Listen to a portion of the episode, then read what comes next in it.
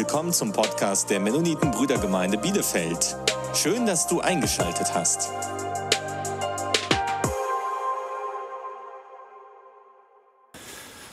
Hat sich schon heute gelohnt, nicht zum Kindergottesdienst zu gehen, oder?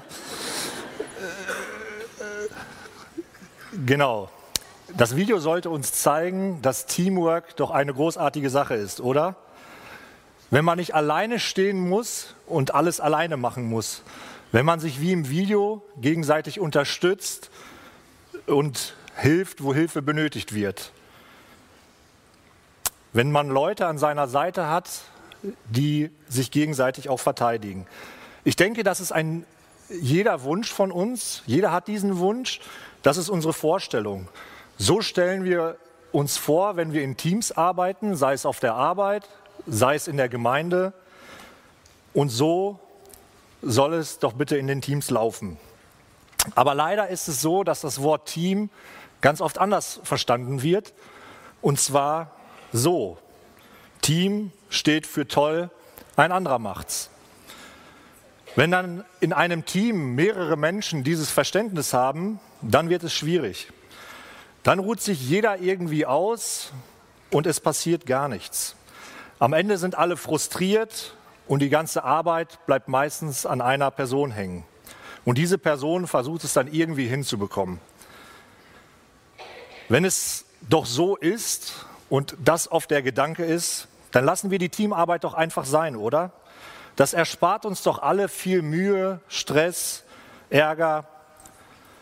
Aber es gibt einige Menschen, die nicht so denken ähm, und die nicht so eine Erfahrung gemacht haben. Und ich glaube auch nicht, dass Gott sich Teamarbeit so äh, vorgestellt hat. Gott hat sich die Gemeinde oder uns nicht als Einzelkämpfer vorgestellt. Ich möchte heute mit euch äh, die Frage besprechen, wie hat Gott sich Team Gemeinde vorgestellt? Wie hat Gott sich unsere Gemeinde MB Bielefeld vorgestellt? Und das wollen wir äh, heute betrachten anhand einer Person aus der Bibel und zusätzlich noch eine Stelle lesen. Und ich glaube fest und bin überzeugt, dass wir bereits wundervolle und wunderbare Teams in der Gemeinde haben, wie wir auch Freitag in den Gemeindeabenden hören, wie wir heute durch Paul gehört haben, durch die Gottesdienstgestaltung und ähnliches. Und diese Predigt soll auch nicht dazu dienen, die Teamarbeit in der Gemeinde irgendwie in Frage zu stellen oder schlecht zu machen. Diese Predigt soll vielmehr dazu dienen, einander Mut zu machen, zu ermutigen und uns selbst zu prüfen und uns zu hinterfragen, ob wir ein Teil dieses Teams sind. Habe ich meinen Platz im Team Gemeinde bereits gefunden? Was bringe ich ein in dieses Team und was gibt mir dieses Team? Und die dritte Frage soll, soll lauten, wie hat Gott sich das Team Gemeinde vorgestellt? Und das wollen wir beantworten auch anhand der Bibel. Starten möchte ich mit einem Beispiel und zwar mit der Person Timotheus. Timotheus war ein Teamplayer.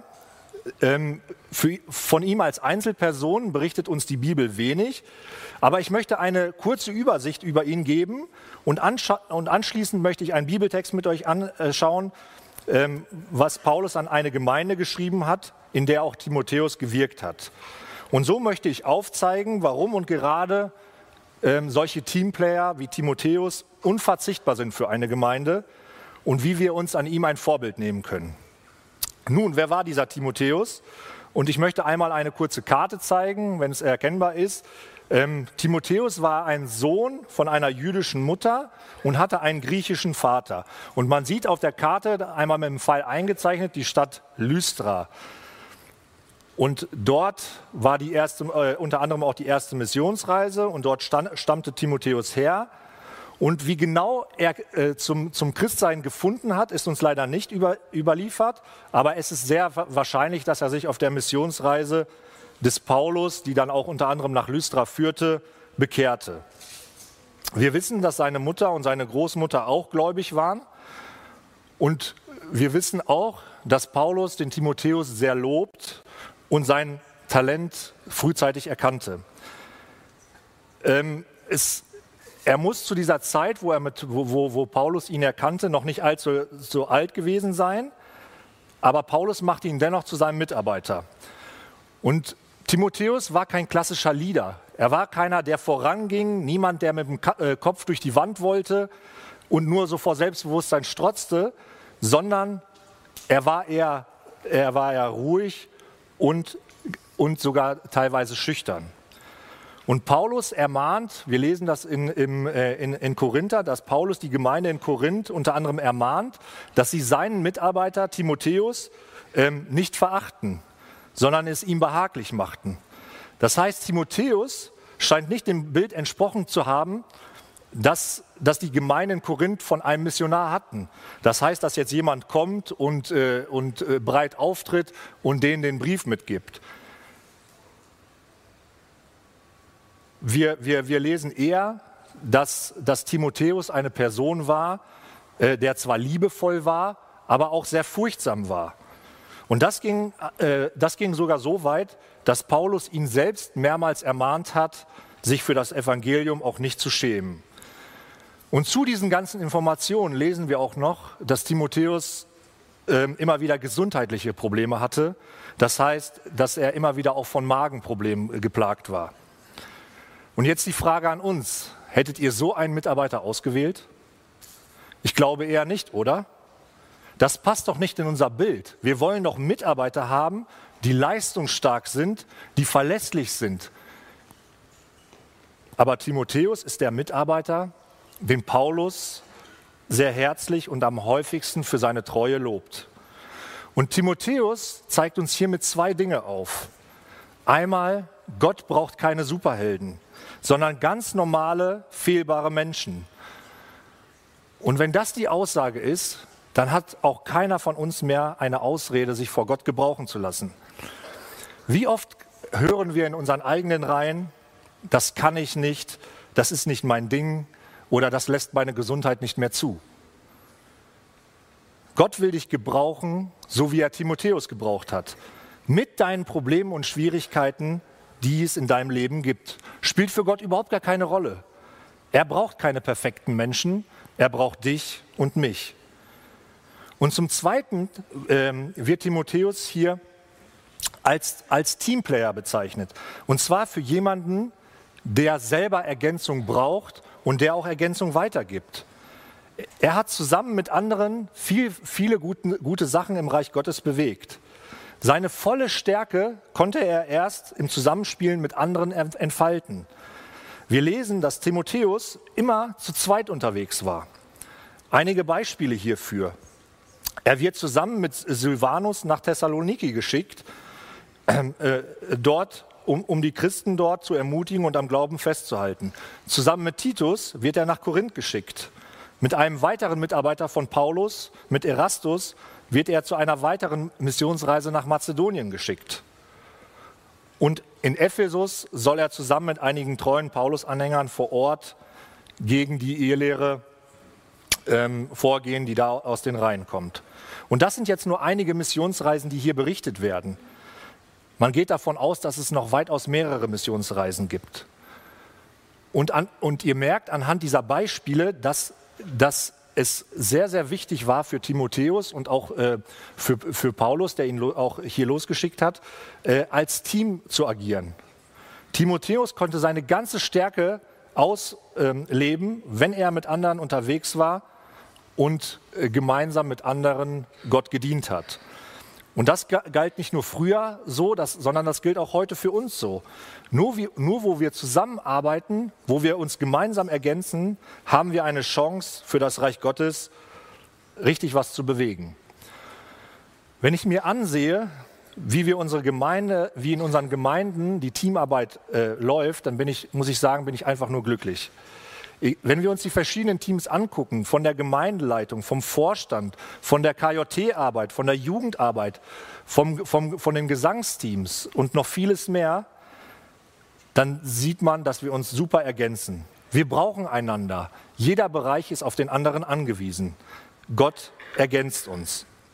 Und Paulus hat das schon äh, in seinen Briefen immer wieder herausgestellt. Es war vor 2000 Jahren so und es gilt genauso für uns heute. Und wir möchten jetzt einen ähm, ein Text aus, aus 1. Korinther lesen, wo genau, wo Paulus das ähm, unter anderem beschreibt Und zwar den, den Brief in 1. Korinther 12, 12 bis 26. Es ist ein längerer Text. Ich habe ihn einmal an die, äh, in der Folie mitgebracht. Wer mag, kann gerne mitlesen. Denn wie der Leib einer ist und hat auch viele Glieder, alle Glieder des Leibes aber, obwohl sie viele sind, doch ein Leib sind. So auch Christus. Denn wir sind durch einen Geist alle zu einem Leib getauft, wir seien Juden oder Griechen, Sklaven oder Freie und sind alle mit dem Geist getränkt. Denn auch der Leib ist nicht ein Glied, sondern viele. Wenn nun der Fuß spräche, ich bin keine Hand, darum gehöre ich nicht zum Leib, gehöre er deshalb auch nicht zum Leib? Und wenn das Ohr spräche, ich bin kein Auge, darum gehöre ich nicht zum Leib, gehört er deshalb etwa nicht zum Leib? Wenn der ganze Leib Auge wäre, wo bliebe das Gehör? Wenn er ganz Gehör wäre, wo bliebe der Geruch? Nun aber hat Gott die Glieder eingesetzt, ein jedes von ihnen im Leib, so wie er gewollt hat. Wenn aber alle Glieder ein Glied wären, wo, wo bliebe der Leib? Nun aber sind es viele Glieder, aber der Leib ist einer. Das Auge kann nicht sagen zu der Hand, ich brauche dich nicht, oder wiederum das Haupt zu den Füßen, ich brauche euch nicht.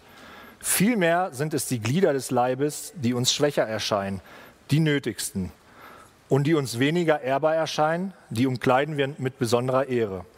Und die wenig, wenig ansehnlich sind, haben bei uns besondere, besonderes Ansehen.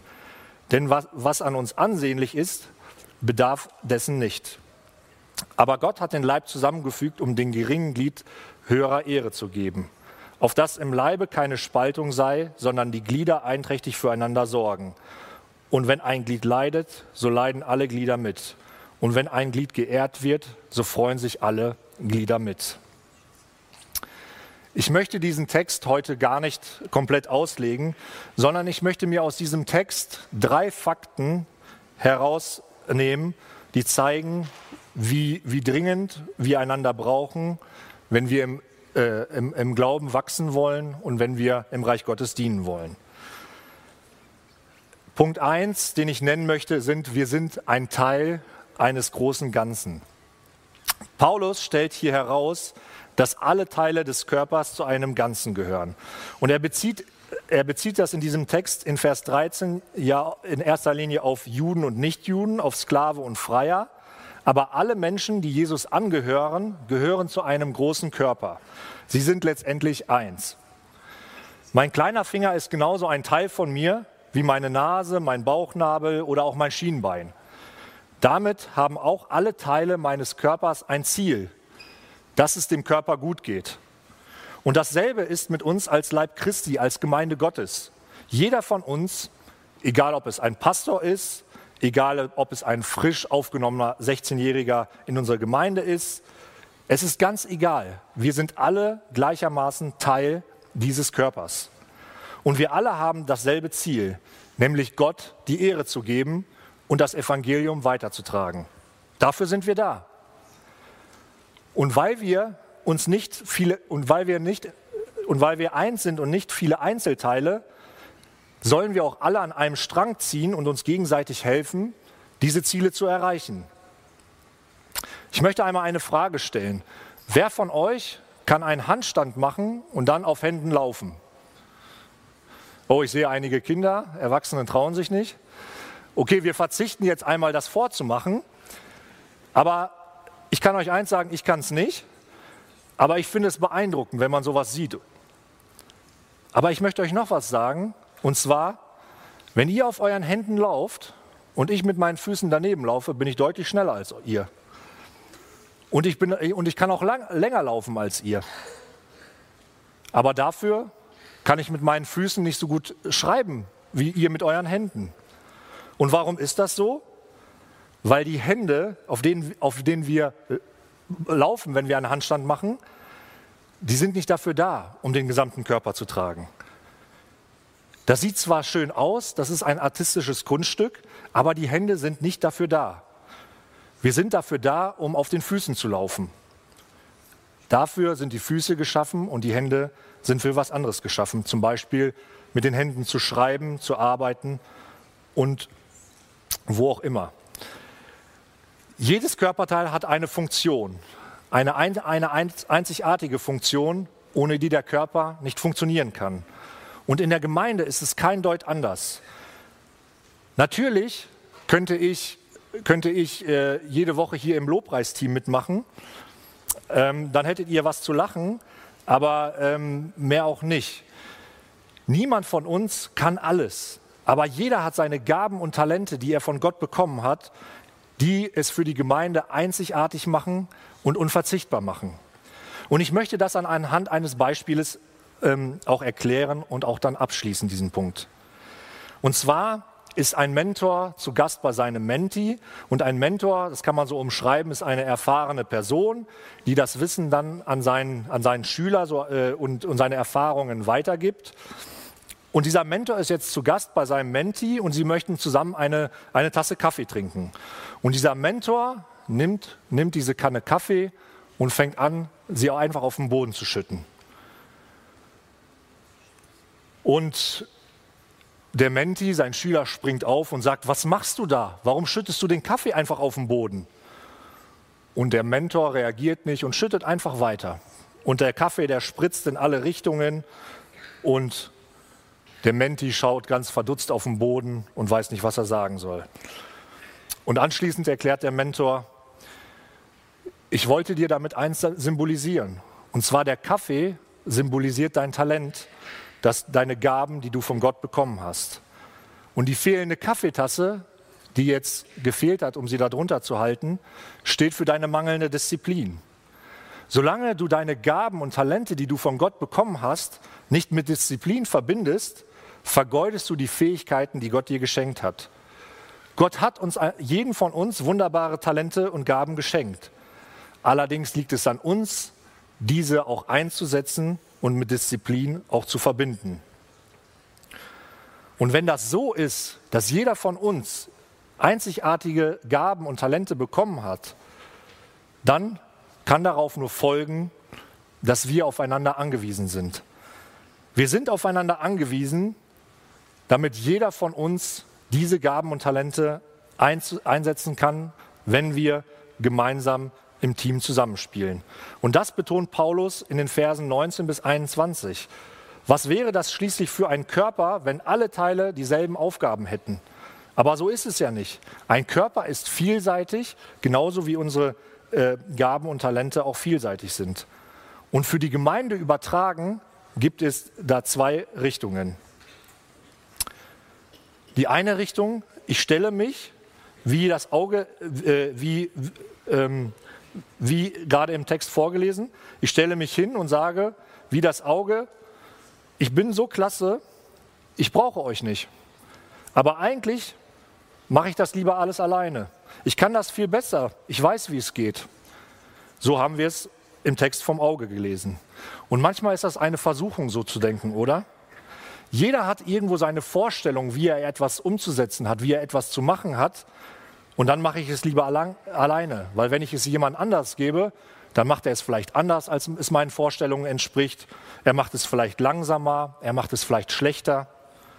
Niemand würde sich hinstellen und sagen und das so ins, äh, direkt sagen. Aber es besteht diese Gefahr, dass wir das so leben. Den zweiten Punkt, den ich nennen möchte, und das halte ich für die größere Gefahr, ist, dass jemand sagt, mach das mal ohne mich. Ihr, ihr braucht mich ja gar nicht. Ihr schafft das auch ohne mich.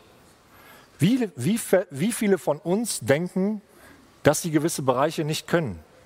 Sie hätten nichts beizusteuern. Sie sind nicht begabt. Sie hätten keine Zeit oder sie hätten keine Kraft. Und wenn man so denkt, dann entzieht man sich laut diesem Text der Verantwortung, in der Gott uns gestellt hat, und macht die Gemeinde, den Leib Christi, somit krank. Wieso krank? Wieso formuliere ich das so? Ich möchte bei dem Bild des Körpers bleiben. Wann sagt denn bitte ein Körperteil, dass es einen anderen Körperteil nicht mehr braucht? Ein gesunder Körper tut das nicht. Das würde nur ein, ein kranker Körper tun. Und ich möchte das Beispiel einer Autoimmunerkrankung hier einmal erklären. Eine Autoimmunerkrankung ist eine Fehlsteuerung unseres Immunsystems, wo letztendlich die körpereigenen Zellen und Organe angegriffen werden. Das heißt, unser eigenes Abwehrsystem greift unsere eigenen Zellen an.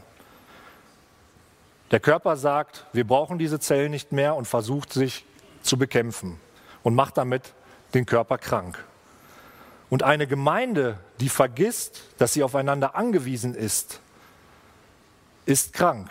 Da passiert genau das. Sie kann sich nicht gesund entwickeln, sie ist selbstzerstörerisch und kann das Ziel nicht erreichen. Und es liegt ein, an, ähm, an einem jeden von uns dazu beizutragen, dass der Leib Christi, die Gemeinde, gesund ist, indem wir akzeptieren, dass wir auf Menschen um uns herum angewiesen sind und dass wir keine, keine Einzelgänger sind, sondern dass wir Teamplayer sind und dass wir zusammen uns ergänzen und Gott zusammen dienen sollten. Ich möchte das Gesagte noch einmal kurz zusammenfassen. Wir haben am Anfang anhand von Timotheus gesehen, dass Gott jeden von uns gebrauchen möchte. Egal in welcher Verfassung wir sind, Gott möchte und kann uns gebrauchen. Wir haben auch gesehen, dass Timotheus kein Überflieger war. Er war ein ganz normaler Mann mit Stärken und Schwächen, mit seinen eigenen Problemen. Und diesen Mann hat Gott gebraucht. Wir haben gesehen, dass Timotheus ein Teamplayer war. Er war als Team, äh, immer als Team unterwegs und hat nach dem Motto gelebt, gemeinsam statt einsam. Und war damit sehr, sehr erfolgreich. Und anschließend haben wir uns 1. Korinther 12 angesehen, dass Gott uns gegenseitig ergänzt. Wir brauchen einander anhand des Bildes des Körpers, um das Teamreich Gottes zu bauen. Wir sind ein Teil des Ganzen.